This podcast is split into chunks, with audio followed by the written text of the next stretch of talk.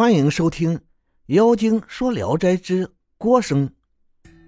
郭生是淄川东山人，从小就喜欢读书，但山村里没有可以求教指正的人。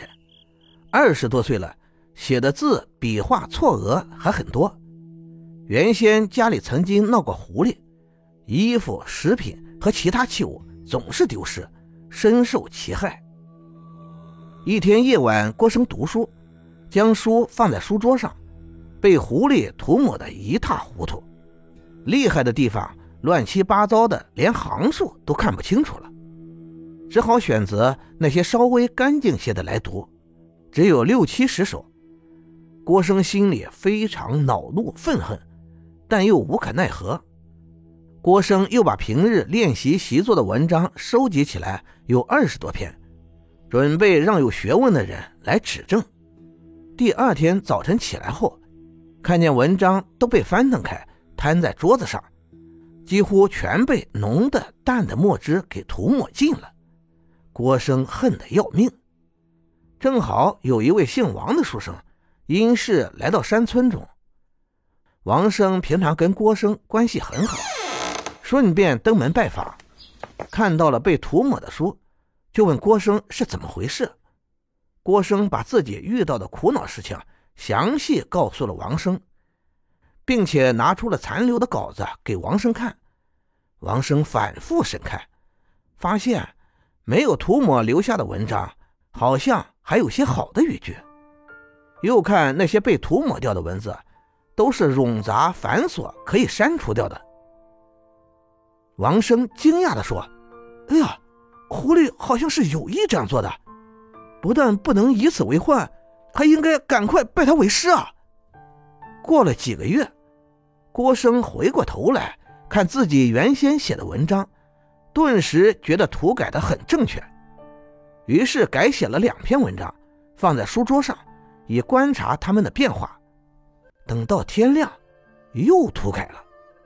过了一年多，狐狸不再涂改了，只用浓墨汁撒大黑点。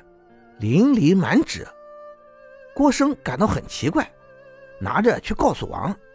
王生看了以后说：“狐狸还真是你的老师啊，文章写得很好，可以去参加考试了。”这一年，郭生果然考中了秀才。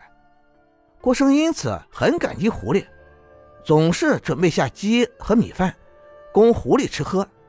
每次买八股文的选本，不是自己选择。而是由狐狸来决断，因此两次辅道考试都名列前茅，考中了副榜贡生。当时叶墨等先生的文章风雅艳丽，家喻户晓。郭生有一个手抄本，爱惜备至。忽然有一天，被狐狸倒了一碗浓墨汁在上面，玷污阴湿的几乎无一个字留下。郭生便用拟题构思创作。自己觉得很惬意，谁知又全部被狐狸涂抹了。于是郭生渐渐的不信服狐狸了。没多久，叶公因纠正文体被收押入狱，郭生才又稍稍服气狐狸的先见之明。然而以后，郭生每做一篇文章，都煞费苦心，却总被狐狸涂抹了。郭生自以为前几次考试都名列前茅。